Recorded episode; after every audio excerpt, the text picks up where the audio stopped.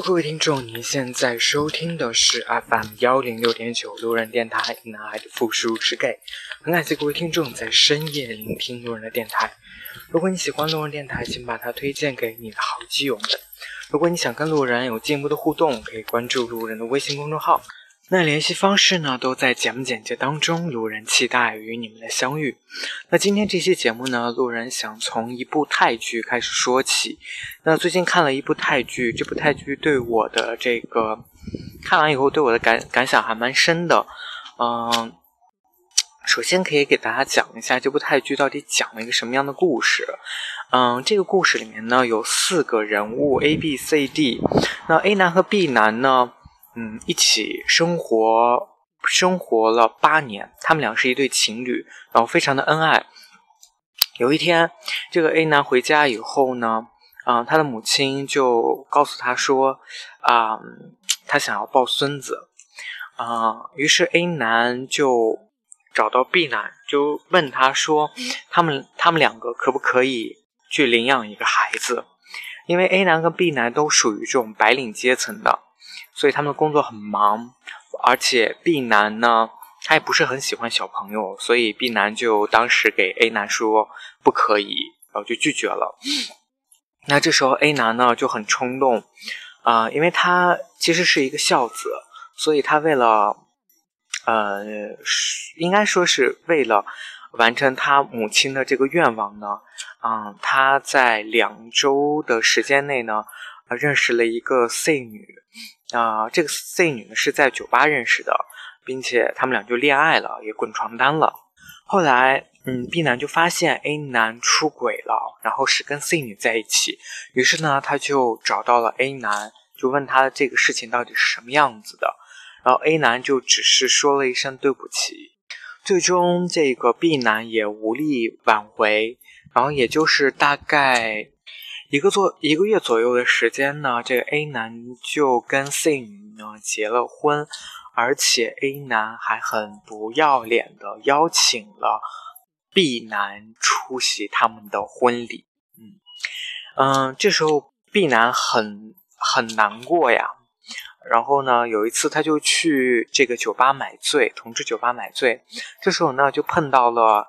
D 男。那 D 男呢，刚好是 B 男的。学长在学生时代呢，D 男就对 B 男特别有好感，只是毕业以后他们俩就没有再联系了。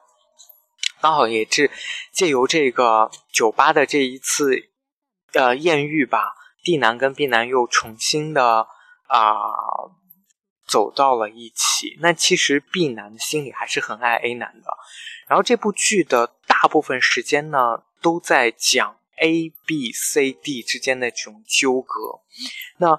矛盾最深的呢，就是 A 男结婚了以后呢，发现 B 呃发现了 C 女有很多的问题，他跟 C 女自从结婚以后，基本上都在吵架当中度过。于是 A 男呢就又找回到了 B，然后呃各种找 B 寻求安慰。嗯，那当然 B 男。对 A 男还是有很深的感情的，所以每次 B 男下决心不再与 A 男发生联系，或者不再有哎不再跟 A 男发生任何瓜葛的时候呢，A 男都会去主动的找 B 男。那 B 男就有些时候就真的很心软，于是又跟 A 男嗯有一点纠缠不清的关系。这这时候又被 C 女发现了，然后 C 女就去找 B 男的麻烦，那 B 男自然自然也不会甘于认输，所以经常就会看到有这样的剧情，就是 C 女跟 B 男之间就是各种发生掐架的行为，啊，那 就是看剧的某一些过程当中呢，尤其是到了最后的几集，啊，因为 B 男。有些时候说难听点，大家看来，在大家看起来都是比比较犯贱，然后他会去主动挑起跟 C 女的这种冲突，因为他不甘心，不甘心 A 男就这样跟他结了婚，所以那个时候我在 B 站上看的时候，就看到了很多的字幕，字幕都在吐槽这个 B 男，因为 B 男其实本来长得很帅，然后又很高，颜值不错，所以呢，B 男就是赢得了很多这个弹幕的这个这个这个怎么说呢？怜悯吧，因为他本来就是一个比较苦情的一个角色，被被 A 男这样这个劈腿了啊。后来这个 B 男呢，就啊故意的去把跟 A 男在一起的这样的一些图片会发给 C 啊，创造这样的一种争端。那那其实很多弹幕呢就会噼里啪啦在上面，有些时候真的包括我自己，我都觉得有点忍受不了 B 男这种犯贱了。就是明明有一个很好的 D 男作为备胎，为什么还要去纠缠 A 跟 B 之间的这段关系？当时的有个字幕就，当时有一个字幕就是是这样写的，他说：“B 男能不能不要再犯贱了？你就好好的跟 D 男生活在一起多好，不要再刷我们的忍耐力了。”其实就是这样。当我看到。那几集的时候，我也有同样的感觉。我真的觉得这个 B 男真的是太犯贱了。为什么有 D 男这么好的男生跟你在一起，你还要去故意跟 C 女发生争端，然后让 A 也很难堪，大家都不好过。后来呢，我就想了想这个问题啊，就梳理一下，就是。你看，A 男跟 B 男在一起八年了，A 男用了两个星期跟一个 C 女劈了腿，并且在一个月的时间内，他就跟 C 女结婚了。这个时候呢，大家都在骂 A 男，骂 C 女，骂 A 男是渣男，骂 C 女是是绿茶婊，然后大家都在同情 B 男。那这时候呢，D 男出现了。D 男的形象呢，是一个啊暖男备胎的形象啊，要啊除了矮一点，真是要脸有脸，然后要温柔有温柔，什么都有了。那他出现在 B 男的生活当中的时候，那自然会让大家觉得很棒，就是很适合，很好。为什么不在一起呢？的这种感觉。但是从时间维度上来看，D 男跟 B 男在一起的时间也不过几周罢了。但是看到最后的时候，我们我会看到非常多的字幕，包括我自己也这样认为。我真的觉得 B 男为什么这么贱呢？为什么？身边有这么好的 D 男，不要跟他在一起，而做出这样的事情。但是，等我再冷静下来，再去想想这件事情的时候，我就发现，因为 A 男渣，因为 C 女婊，所以 A 跟 C 的结合，我们就骂的会骂名很多。也就说，A 男用两周就可以去劈腿，所以 A 男是渣男。那当 B 男。如果真的跟 D 男在一起了，这个时候可能是如了我们的愿了啊，我们觉得是有情人终成眷属了。但是 B 男跟 D 男也只认识两周，他们在一起，难道 B 男就不不渣了吗？我觉得大家好像没有分析过来这个问题，所以在。当时的那个情景之下去发那样的弹幕，包括我自己也真的觉得 B 男就是很贱，为什么他要做这样的事情？但是，但是再去想一想，如果真的按我们的设想，B 男跟 D 男在一起，B 男难道不渣吗？B 男跟 A 男的就不是变成一样的人了吗？所以有些时候我觉得是这样的。就想到这个问题，我就会觉得，为什么大家会认为 B 男跟 D 男在一起就是理所应当，A 男跟 C 男 A 男跟 C 女劈腿，就是两个人就是，既然就是表呢？是因为我们会从自己的角度出发，设想自己就是 B 男，我一定会去选择 D 男。所以当剧中的剧情发展的是 B 男没有选择 D 男，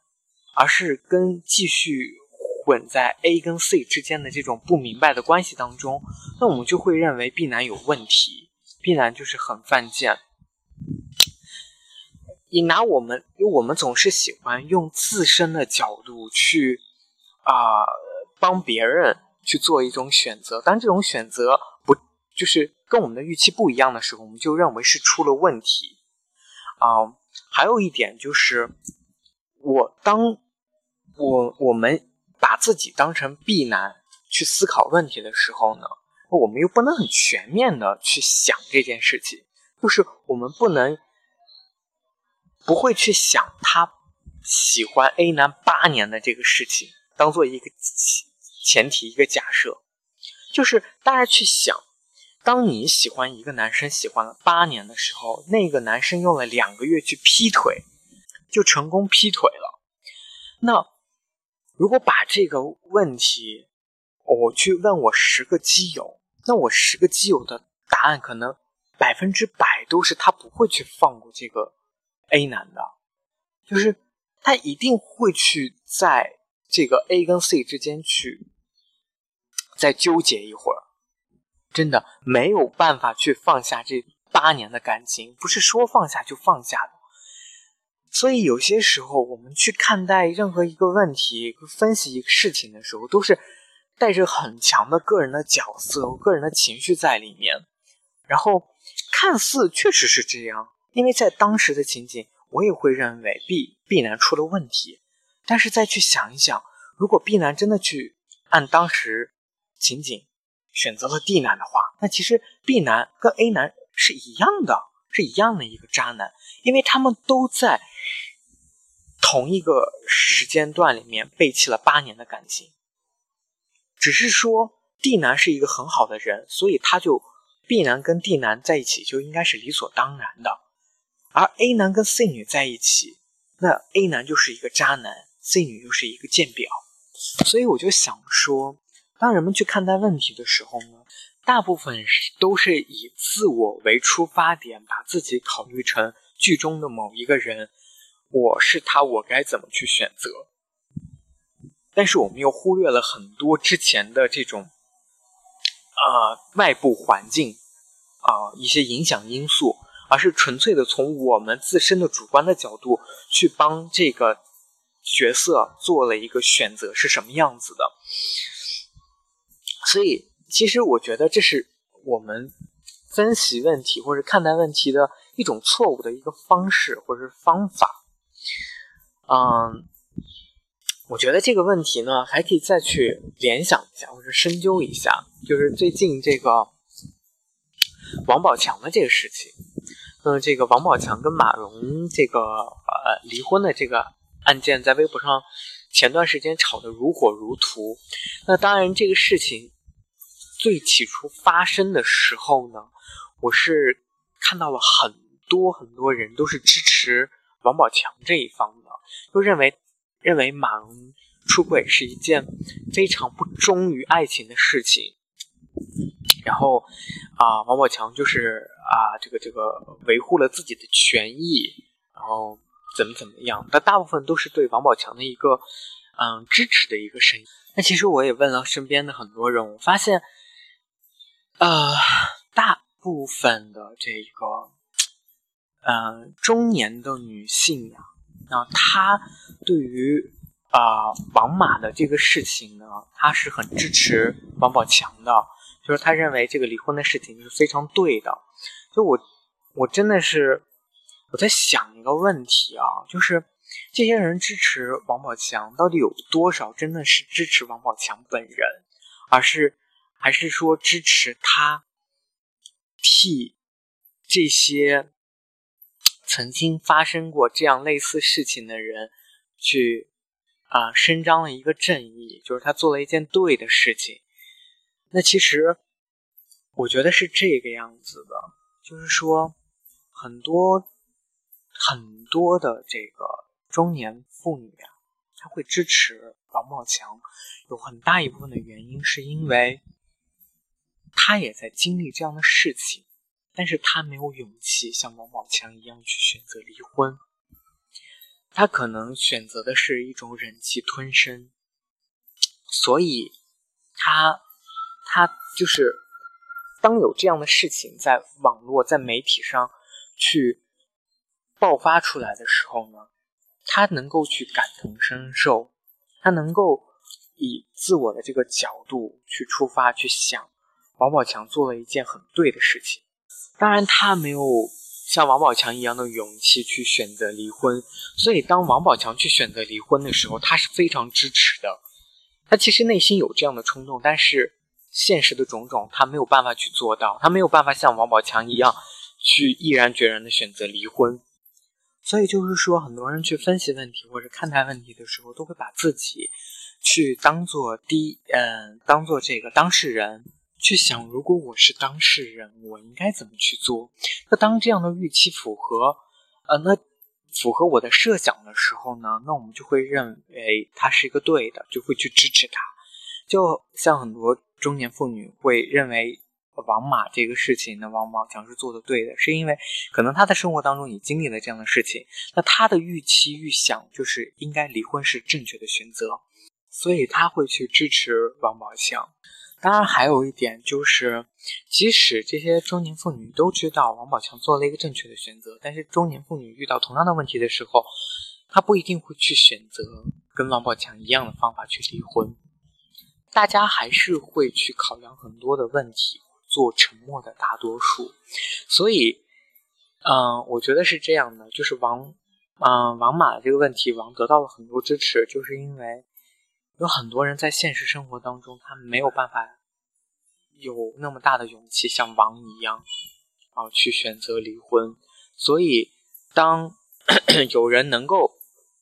去做出这样的一个决定的时候，大家是心里是支持他的，因为你做了我不敢做的事情，所以我很佩服你，我要支持你。然后第二点就是我刚才说的，就是它符合了人的一种心理预期。就是以作为当事人的这种角度去做这样的选择，那王刚好符合这种选择，那他也得到了这样的一个支持。那再说另外一个事情，就是，嗯，呃最近这两天很火的一个文章，就是这个，嗯，爸爸为什么啊？好像我为什么不想回家？还有具体那个标题我真是忘了，反正是一个新事。新事项跟这个科沃斯机器人合作的一个营销项目吧，就是做了一场直播，请了十对的父子来进行对话。嗯，聊天的这个呃话题呢，就包括嗯，就就都是为讲围绕一个话题，就是为什么中秋不想回家过节？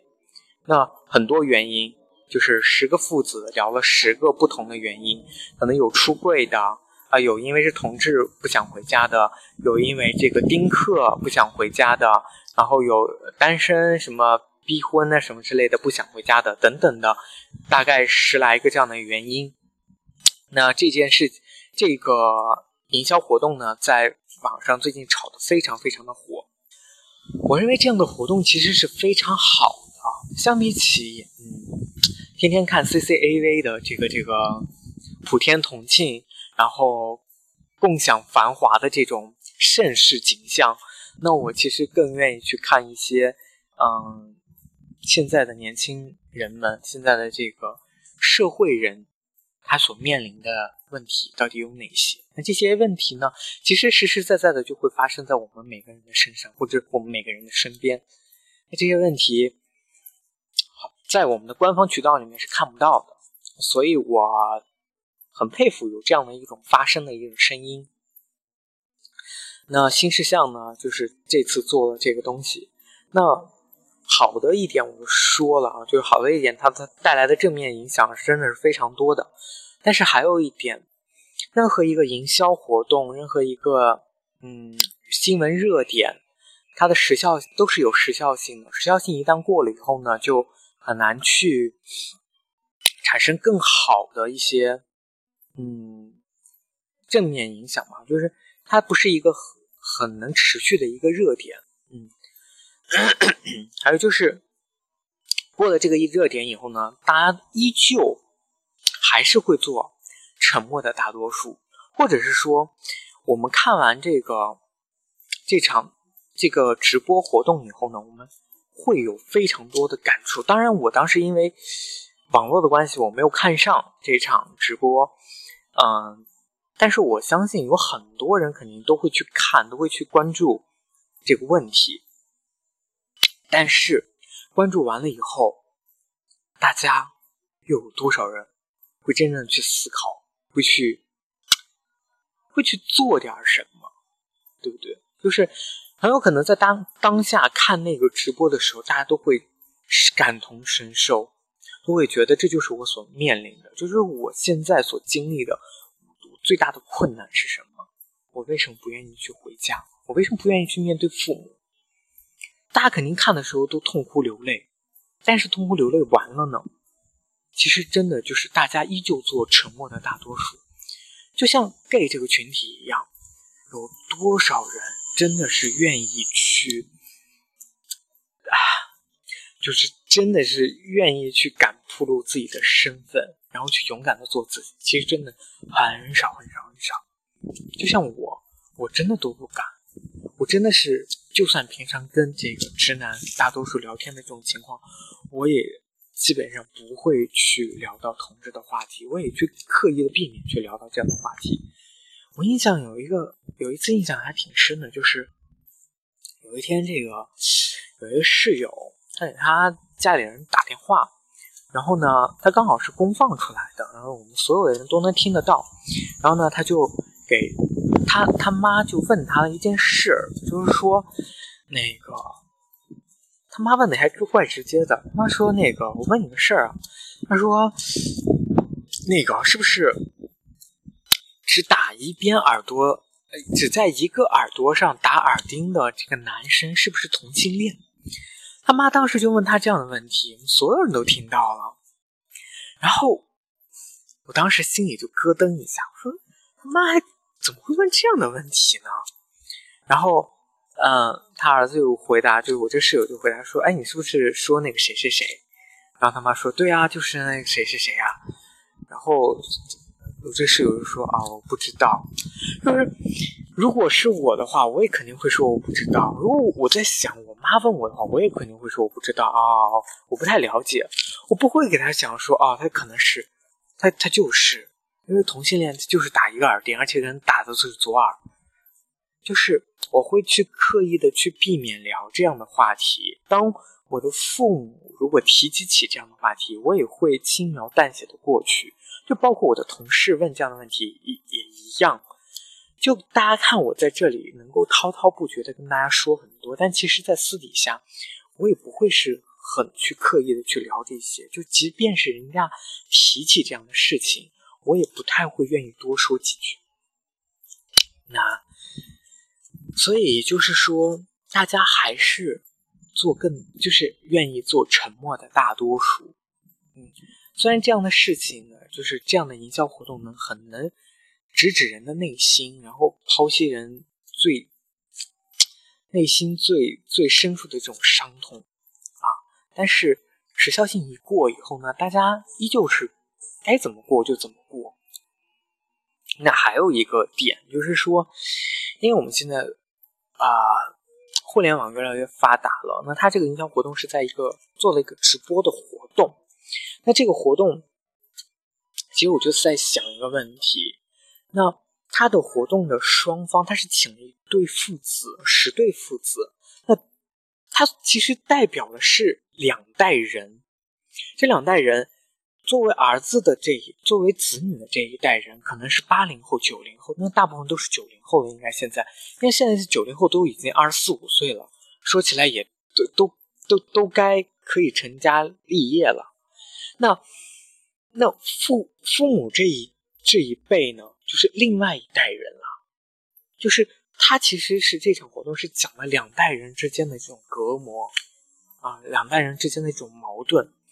但实际上，在互联网这个发展的时代，这个浪潮当中，我们的父辈真的是被远远的甩甩在了互联网之外。我们的父辈还停留在一些很基本的这种用电脑 PC 的这种浏览网页的这种时代，他不知道直播。他不知道直播是干什么的，啊，就是，所以说 有，我当年那天看了一下数据，是有四百七十万的人在看这个直播，我就在想，这四百七十万里面有多少人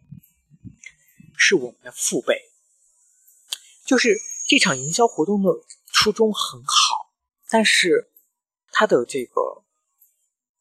点就是所能触及的点不够，它只触及到了像我们作为子女的这一代人，因为我们这一代人对互联网很了解，我们知道用在直播上能够看到这样的新闻热点啊，这样的直播事件，然后我们能够在这样的直播当中感同身受，但是我们的父辈感受不到啊，就是它是一个双方的一个矛盾。我们只把矛盾抛向了一方，那另一方呢？另一方怎么去感受到这样的矛盾？我们的父辈父辈没有这样的，他没有这样的技术手段去看到这样的新闻报道，他不知道有这样的事情，他不知道哦，他能够看到这样的直播，看到现在作为儿女的这一代人都在面临什么样的问题，他没有办法知道。所以就是说，我就觉得这个新闻的这个热点是有点失败，就是这种营销的，营销事件吧，其实成功了一半，另一半呢，其实这另一半很难成功，大部分没有没有做成功的可能，因为我们的父辈对互联网真的是了解的是少之又少，我我的父母甚至他们都不不会去用这个支付宝。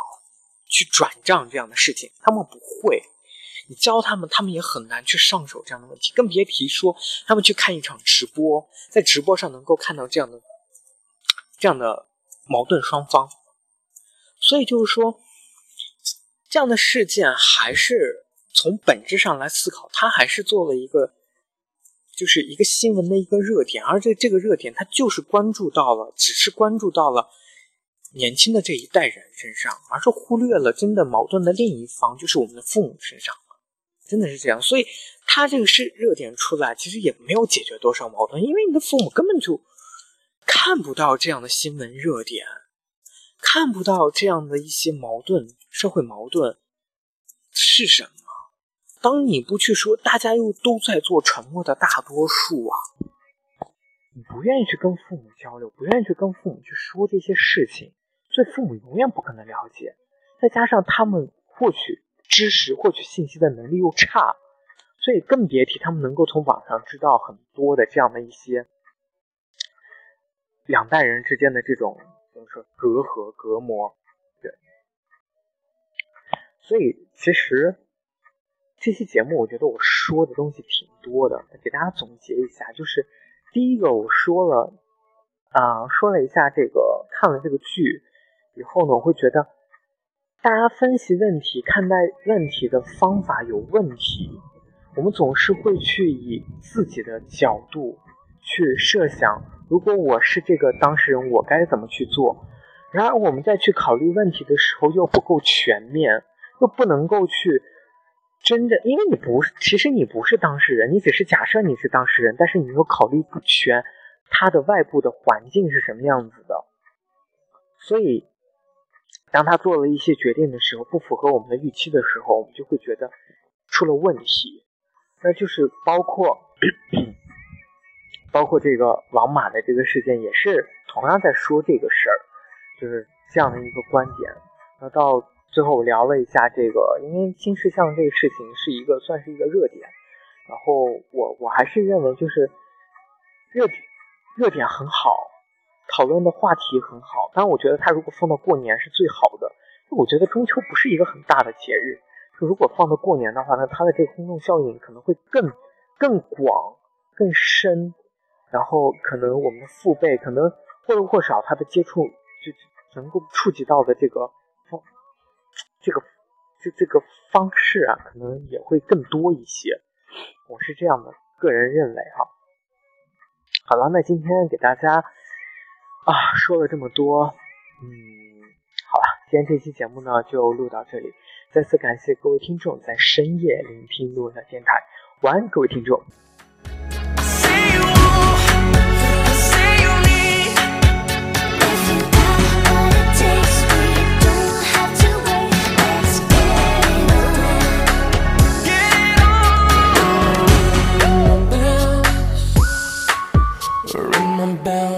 my back.